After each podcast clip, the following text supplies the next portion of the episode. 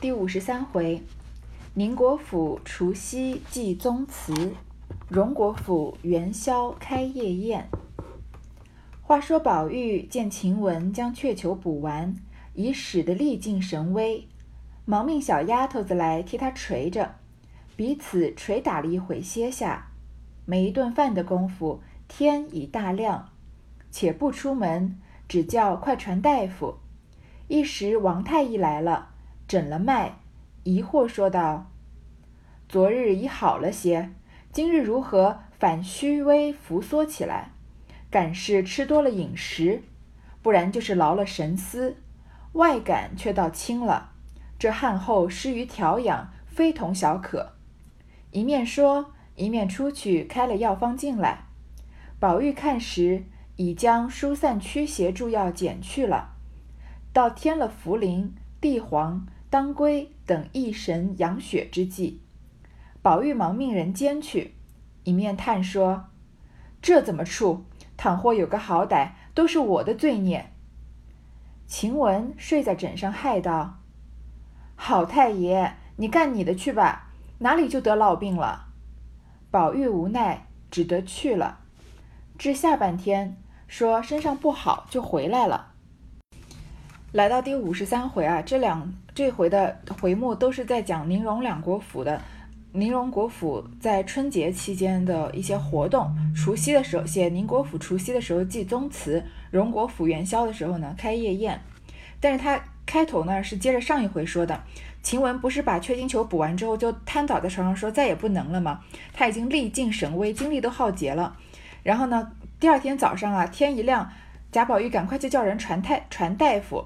于是之前给晴雯诊脉的这个王太医来了，他就觉得很疑惑，说昨天已经好了一点了，怎么今天反而虚微浮缩起来？感冒我们说病来如山倒，病去如抽丝，上一回说的对吗？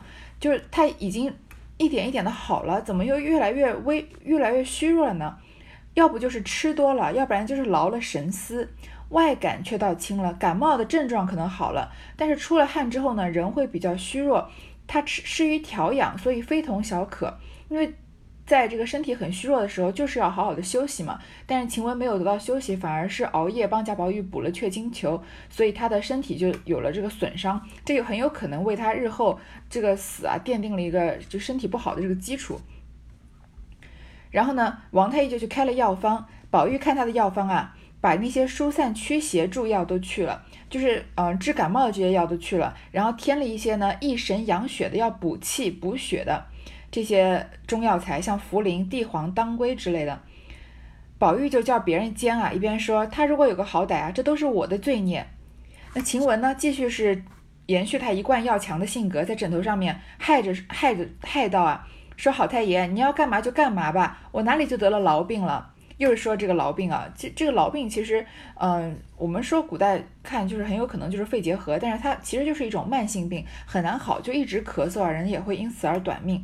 那个时候的对于病症没有这么明确的区分，所以就把他们统称为痨病了。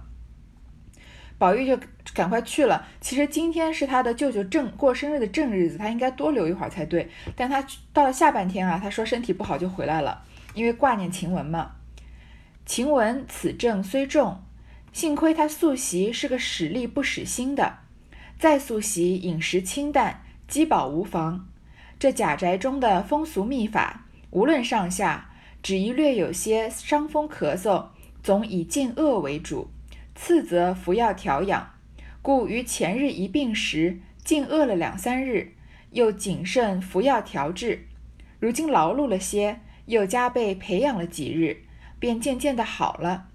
今日园中姊妹皆各在房中吃饭，吹窜饮食易变，宝玉自能变法，要汤要羹调停，不必细说。晴雯这次啊，虽然病重啊，但是她素习是个使力不使心的，她很有技巧，很很会做这个织补啊这些。活活计也很，就是是个很得力的丫鬟，但是呢，她情商低嘛，她不太喜欢动，她不太讲话，不太经过脑子，说就是不太费心。我们很多人说劳心伤神嘛，就是你平常想的越多啊，就身体有可能就会越不好，因为比如说你想的很多，也许你就是会在一一件事情上钻死胡同，那晚上有可能影响睡眠啊，那睡眠质量不好，很多问题就会接踵而来了嘛。但是晴雯不是啊，她实力不实心的，而且呢，她平常吃东西也比较清淡，饥饱无伤，饿就饿了，饱就饱了，她都无所谓。不像贾府里面的人啊，就是肚子不饿也要吃点好这个精致的饮食，所以反而会得一些富贵病嘛。那贾宅里的风俗秘法是什么？他们传统什么？不管上下，不管是主人还是仆人啊，只要是有伤风咳嗽的。总以禁饿为主，多饿两顿，不要就是多吃东西。因为贾府的人，他们的伤风咳嗽常常都是不是因为饿着了，而是因为吃的太好了嘛。次则服药调养，服药呢还是其次。所以晴雯之前生病的时候呢，她饿了两三天，就相当于我们现在流行的这种断食法。然后呢，又谨慎服药调治，因为吃了王太医的药嘛，把这个虎狼药，呃，开好的药给他呃销毁掉了。现在呢，劳碌了一些啊，又加倍培养了几日，晴雯的身体呢，反而渐渐的好了。而且之前在说大观园里面要开小厨房的事情嘛，所以这些姐妹们都在自己房间吃饭，吹窜饮食易变。她们的因为自己在自己房里吃饭嘛，所以想吃什么呢都比较灵活一些，就让大观园自己的小厨房做嘛。这个炊窜饮食的“窜”字啊，嗯。如果各位有兴趣，可以查一查这个字，非常的难写，三十画的一个字，嗯，就是其实就是灶台或者是烧火做饭的意思。三十画估计比很多人的名字加起来，呃，笔画都多了，很难写的字。宝玉自能变法，要汤要羹调停。因为晴雯虽然身体身体刚好嘛，但是嗯，刚生病刚好总是不能吃一些就是太辛辣或者太刺激的食物，所以宝玉常常就是为了让。晴雯吃的好一点啊，就是要一些汤羹这种流质的食物，说自己要吃，他可见他对丫鬟有多上心了吧？袭人送母病后，夜已回来，麝月便将平儿所说送妈坠儿一事，并晴雯撵逐出去等话，一一一也曾回过宝玉。袭人也没别说，只说太性急了些，只因李纨亦因时气感冒。邢夫人又正害火眼，迎春、秀烟接过去朝夕试药。李婶之弟又接了李婶和李文、李琦家去住几日。宝玉又见袭人常常思母含悲，晴雯犹未大愈，因此诗社之日皆未有人作兴，便空了几社。好，这里袭人的妈妈已经去世了，她已经回到贾府来了，她送过。母亲殡葬了，然后麝月呢就把这袭人不在的这段时间发生的事情啊，一一禀报给袭人知道，说了宋妈坠儿说坠儿偷东西的事情，说了晴雯把她撵出去的事情，然后呢也把他们都回过宝玉了。袭人呢什么也没说，只说太性急了一些。这件事情坠儿偷东西的事情，如果让袭人来处理，一定会处理得更加漂亮完满的。可惜袭人不再由这个晴雯这种暴脾气、暴炭的脾气来处理，所以。处理的性急了一些，袭人情商也很高，她也没有过多的责怪晴雯，说你怎么不趁我等我回来再把这件事情处理了？这个家是谁做主啊？在丫鬟里面，毕竟袭人的是最大的丫鬟嘛。他已经发生的事情，他不去纠结，呃，就是后也不就因为后果已经产生了嘛，他不去纠结这个晴雯是怎么做这个决定的这些过程，也不多去责怪晴雯，只是说了性急了一点，就轻描淡写的过去了。所以你看，从这件小事上，或者不能算是小事，从这件事上就能看得出来，晴雯和袭人的性格有多么天差地别。在这个平常的生活当中，谁会树敌很多，谁会更受欢迎，就是一目了然的事情了。这个时候呢，贾府也是病的病，走的走。李纨呢，因为时气感冒了，天冷嘛。邢夫人害了火眼，火眼呢跟红眼病有点不一样，其实就是结膜炎，所以反正就是眼疾嘛。因为邢夫人不舒服呢，所以她的女儿迎春和这邢夫人姐姐的女儿这个侄女秀烟、邢秀烟都要过去，呃，朝夕试药。然后李婶之弟呢，又接了李婶和李文、李琦家去住几日，所以跟李纨住的这个李文、李琦也不在了。宝玉又看到袭人啊，常常思母含悲。袭人的母亲去世了，他当然是很很伤心的了。而且晴雯呢，身体有没有完全好，所以做诗社这个事情啊，也没有人有兴致，就空了几社没做。当下已是腊月，离年日近，王夫人与凤姐置办年事，王子腾升了九省都检点，贾雨村补授了大司马，协理军机参赞朝政，不提。这里略略的说了一下，已经到了腊月十二月了，马上就要过年了。然后王夫人和凤姐他们在置办年事，这个护官符上的人家呢，各自都有了一些调动。王子腾啊，升了九省都检点。王子腾升升官了，就是凤姐的后娘家的后台更硬了。贾雨村补授了大司马。大司马这个官职啊，其实，在南北朝以后就被废了。即使在南北朝之前呢，他也是一个武官的官职，跟大将军啊，呃，这个，呃，什么骠骑将军这样的，算是比较同等级的。那贾雨村明显是个文官，他不可能有一个武官的职。再加上现在这个朝代也肯定是南北朝后面都不知道过了多少朝了，对吗？所以这个大司马这个职位肯定是杜撰出来的。说起来呢，也就是贾雨村啊，也升官了。其可以算是《红楼梦》里面的，嗯，这个四大家族最后的辉煌了。而且我我从一开始看《红楼梦》的时候，我就对贾雨村这个人非常反感。他这个人就是有这么多历史污点啊，不不管是说他背后呃害了曾英莲啊，还是说他为了这个假设要的几把扇子把把这个石呆子给呃。逼的就是不知道是死是活？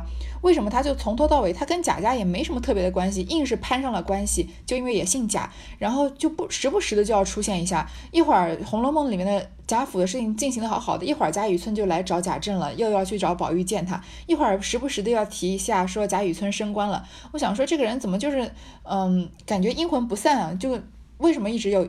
他一直在《红楼梦》里面出现，为什么开篇的时候讲了这么半天，从贾雨村开始讲，然后才讲到大观园里面的事情？其实贾雨村这个人呢，很，我觉得很有可能在《红楼梦》里面是一个，嗯，一个线索性的人物，不是说很有可能，他就是一个线索性的人物。然后从他的这个呃兴衰成败、起起落落呢，也就预示着贾家这一一整族或者是四大家族的嗯四族人的这个兴衰，所以。后面人猜测呢，贾家的这个败落很有可能是从贾雨村被贬官开始的，或会或者被罢官开始的，就是从贾雨村这个人的身上，我们可以窥到贾家的这个过去、现在和未来的这个走势是什么样子。且说贾珍那边开了宗祠，着人打扫，收拾供器，请神主，又打扫上房，以备悬供仪真影像。此时，荣宁二府内外上下皆是忙忙碌碌。这日，宁府中尤氏正起来同贾蓉之妻打点送贾母这边针线礼物，正值丫头捧了一茶盘压岁克子进来，回说：“星儿回奶奶，前儿那一包碎金子共是一百五十三两六钱七分，里头成色不等，总共共总清了二百二十个克子。”说着递上去，尤氏看了看，也有梅花式的，也有海棠式的，也有比定如意的，也有八宝连春的。尤氏命收起这个来，叫他把银克子快快交了进来。丫鬟答应去了。现在说到宁国府那边呢，因为到年底了嘛，所以要祭拜祖先，开了宗祠啊，打扫祠堂。然后供神主打扫上房，要上房呢，要来供遗真影像，其实就是死者的画像，就是前面历代的祖先啊，他们就是死之前，或者是就是请画师，因为那时候没有照相机嘛。我们现在嗯丧礼的时候还会把这个人的画像捧在这个有长子啊，或者家里面的嗯某一位这个亲友捧在胸前，对吗？那个时候没有照相机，所以就用画像，然后把画像陈列起来祭拜他们。所以宁荣二府啊都非常的忙碌。这个时候呢，宁府中的尤氏和贾蓉之妻，又是这个没有名字的女人啊，打点贾母送的礼物。丫头呢就捧了一捧了一盘啊压岁克子。之前贾母送东西也送过这个金克子、银克子，其实就是穿在这个手镯上的一个这个装饰物。就说呢，星儿回奶奶啊，说之前的那包碎金子总共有多少多少钱？成色不等，金子有分成色的嘛，看它的纯粹纯度。一共呢有一百二十个克子，尤氏看了看啊，看它的样式，有梅花、海棠，有如意啊，还有八宝连春。八宝连春是什么图案呢？有很多种解释，总之就是一种很吉祥的图案。有一种解释说是说啊，是佛家的八宝，就是法轮、法螺、宝伞、白盖、莲花、宝瓶、金鱼、盘长这个八件宝器。也有说法说是八仙过海的时候，八仙每个人身上的这个护仙法宝叫做八宝，是鱼骨、宝剑、花篮、莲花、葫芦、扇子、阴阳板和横笛。总之就是，嗯，因为是过年底，过年嘛，就是在年底都是这种，嗯，寓意新的一年这个平安啊、繁荣、富贵这样的这些宝器了。尤氏叫他丫鬟把它收起来啊，再把银客子叫了进来。一时贾珍进来吃饭，贾蓉之妻回避了。贾珍因问尤氏：“咱们春季的恩赏可领了不曾？”尤氏道。今儿我打发蓉儿关去了。贾珍道：“咱们家虽不等这几两银子使，多少是皇上天恩，早关了来，给那边老太太见过，致了祖宗的供，上领皇上的恩，下则是托祖宗的福。咱们哪怕用一万银子供祖宗，到底不如这个又体面又沾恩惜福的。除咱们这样一二家之外。”那些世袭穷官家，若不仗着这银子，拿什么上供过年？真正皇恩浩大，想得周到。尤氏道：“正是这话。”贾珍过来，贾蓉之妻就回避了。他不回避，有可能又搞出像这个秦可卿跟贾珍这样的事情。当然，公公来了，媳妇儿是要回避的。贾珍就问尤氏啊，说春季的恩赏领了不成？不曾。春就是春节的时候纪念祖先，皇帝会统一发给这个底下的大官员啊一些象征性意思意思，给他一点钱，算是皇家的恩赏。尤氏就说呢，已经让蓉儿去领了，贾蓉去领了。贾珍说啊，我们家虽然不等这几两银子使，但是这是皇上的天恩，皇帝给你的赏赐跟一般的钱是不一样的呀，所以。贾珍就说：“赶快领过来啊，给那边的老太太，就是给石老太君见过，置了祖宗的供，把它放在这个祖宗的这个灵前供着。上领皇上的恩，下是托祖宗的福。就算我们自己用银子供祖宗，用一万两银子啊，也不如皇上赐的这个银子又体面又沾恩惜福的，就是有个好兆头嘛。而且除了我们这样的一两家。”贾府毕竟是富贵的人家，后官府上四大家族之一嘛。如果是世袭的穷官家，如果是光有个官衔没有钱的话，他不用这个银子，拿什么上供过年呢？真正是皇恩高，皇恩浩大，想得周到。这个也是通过贾珍的口来这个送圣了。我们也能知道，这个贾家他的败落是必然的。他虽然以每一件事情发生的时候，你觉得它有它的偶然性，但是这个大趋势是要往下走的，要不然贾家这个钱是从哪儿来呢？你说王熙凤这个入夫出也是必然的，她不把她不拿这个呃发发的月供出去放高利贷，贾家哪来的这么多钱？皇帝每年就赏这么一点点银子，拿来春季的祭奠祖先，这个钱肯肯肯定是剔牙缝都不够。那靠贾政当官的这个俸禄，肯定养这么大一家子人，每个人，你想想看，这个每个丫鬟啊，每个这公子小姐身边的大丫鬟、小丫鬟，这么多个人，每个人都要张嘴吃饭，对吗？都要穿衣服，这么多钱，靠贾政的贾政的俸禄也不够，那些其他当官的人的俸禄也不够，那就是不就是要靠自己开源节流吗？开源啊，就是像在外面，嗯，租地给别人种地啊。或者是像王熙凤这样偷偷摸摸拿点钱去放高利贷啊，节流就是要在自己家里面过得节俭一些。那贾府这个已经虽然已经到了穷途末路的时候了，还是从来没有想过要节流啊，开源也是仗着吃老本，所以走向这个衰败是有它的必然性的。二人正说着，只见人回，哥来了，贾珍便命叫他进来。只见贾蓉捧了一个小黄布口袋进来，贾珍道：“怎么去了这一日？”贾蓉陪笑回说：“今儿不在礼部官领，又分在光禄寺库上，因又到了光禄寺才领了下来。光禄寺的官儿们都说问父亲好，多日不见，都着实想念。”贾珍笑道：“他们哪里是想我？这又到了年下了。”不是想我的东西，就是想我的戏酒了。一面说，一面瞧那黄布口袋，上有印就是“皇恩永赐”四个大字，“皇恩永熙”四个大字。那一边又有礼部四祭司的印记，又写着一行小字，道是：“宁国公贾演、荣国公贾元恩赐永远，春季赏共二分，净折银若干两。某年月日，龙禁尉候补侍卫贾蓉当堂领契，执年四成某人。”下面一个朱笔画押。正说着时候呢，贾蓉回来了，贾珍就让人叫贾蓉进来，贾蓉就捧了皇帝赐的这个呃春季的钱，是一个小黄布口袋，因为是皇帝御赐的嘛。贾珍就说怎么去了这么久啊？贾蓉就说啊，这次的钱不是在礼部领的，可能平常钱都是在礼部，这次啊是在光禄寺库上，所以到了光禄寺才领了下来。然后呢，光禄寺的官员啊都问父亲好。说几天没有见到父亲啊，都很想念他，都很想念贾珍。光禄寺呢，其实又是曹雪芹杜撰出来的职位，它其实是在秦朝时候出现的一个制度，所以很明显在明清已经不存在了。在光禄寺的职责呢，主要就是这个掌掌握这个祭祀啊、朝会啊、宴香，嗯，这个宴请啊、这个酒膳这样的事情。其实可以说是礼部的一个延伸啊，因为主要是。做的事情不是不是非常重要的事情，就是跟于关于这个礼节啊、宴请啊有关系的。然后贾珍就说啊，他们哪是想我啊，这是到了年底了，要么就是想我的东西，要么就是想我的戏酒吧。首先，贾珍肯定他身上有很多好东西，因为他也是个呃一个资深花花公子嘛，是就是。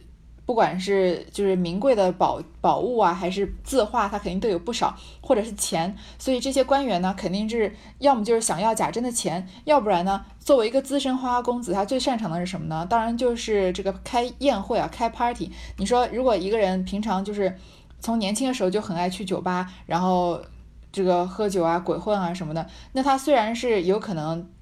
长到四到了四五十岁，贾珍这个年龄还是碌碌无为，但是他对于嗯怎么样调酒啊，或者是怎么样什么样的宴会会热闹啊，怎么样跟这个陌生人聊天啊，他肯定是会有一定的这个知识储备，比别人要多很多的，所以跟贾珍玩就好玩啊。于是就是说，肯定是要么就是想我的东西，要么就是想我的戏酒了吧？那他点的戏和品的酒肯定都跟别人不一样了。然后说着呢，就看那个黄布口袋，上面印的是啊“皇恩永熙”四个大字。这个“熙”呢，就是无锡的“锡”，但是它其实就是通这个恩赐的“赐”啊，其实就是皇恩浩荡啊，赐给赐给你们的这个呃春季的钱的这个意思。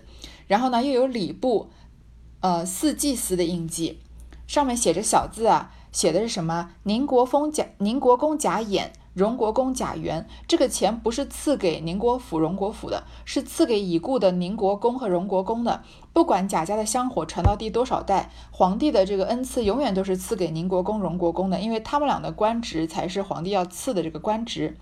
然后呢？春季赏共两份，因为两个一个宁国公，一个荣国公嘛。然后呢，钱有多少多少两，是由龙禁尉候补侍卫贾蓉。还记得在秦可卿去世的时候，这个官职因为他的呃礼仪用的钱，他贾珍觉得不好看，所以就给贾蓉硬捐了一个官职，呃御前侍卫龙禁尉嘛。说所以他是龙禁尉候补侍卫贾蓉当堂领契。你是什么时候领的？值年四成某人，当时值班的人是谁谁谁。下面呢用朱笔画押。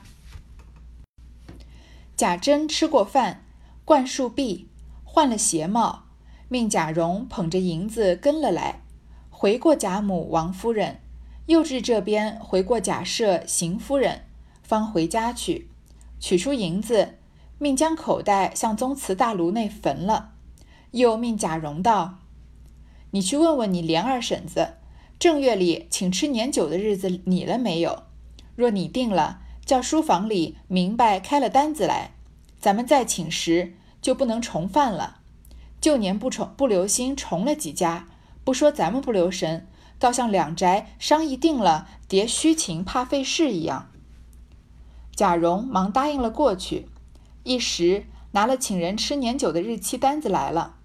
贾珍看了，命交与赖生去看了，请人别重这上头日子。因在厅上看着小厮们抬围屏、擦抹几案金银供器，只见小厮手里拿着个饼贴一并一篇账目，回说：“黑山村的乌庄头来了。”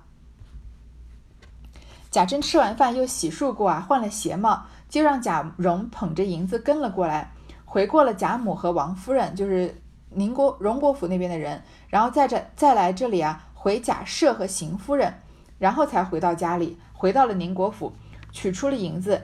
把这个口袋向宗祠大炉内焚了，因为这是皇恩浩荡御赐的东西嘛，所以这个算是他们祭祀很重要的一个东西，要烧给祖先的，因为是赐给宁国公荣国荣国公的嘛。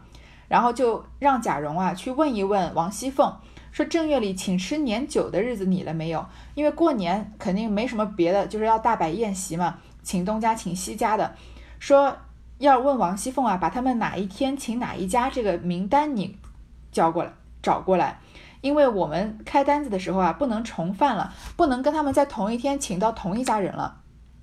去年啊，以前不留心，不小心重了几家，那别人不会觉得我们不小心啊，别人会觉得宁国府、荣国府都属于贾家，那贾家的这两个府同一天请我一个人，那我一个人只能去一家呀，所以他们两个人是不是做商量好了废虚情，为了省钱吧，两家故意在同一天请我，这样就知道我肯定只能去吃一家的酒，就省了一家酒席的钱了嘛。所以贾珍就为了避免这样的尴尬，或者避免别人这样多心啊，就让贾蓉去把荣国府已经拟好的单子找过来。贾蓉就答应了去了，然后真的拿了这个吃年酒的日期单子来。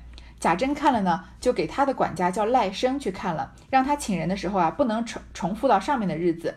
然后呢，再看见厅上的小厮们啊，在布置这个家里面，为了新年嘛，抬围屏啊，擦这个金银供器啊。因为中国人都说过年这个过年前要这个大扫除嘛，要把家里面扫得一尘不染。然后过了年开始就不能再碰笤帚呃这些呃清洁的用品了。然后看到小厮手里拿着个饼贴啊和一个账目，说黑山村的乌庄头来了。所以贾家在外面租给别人的地啊，那个嗯。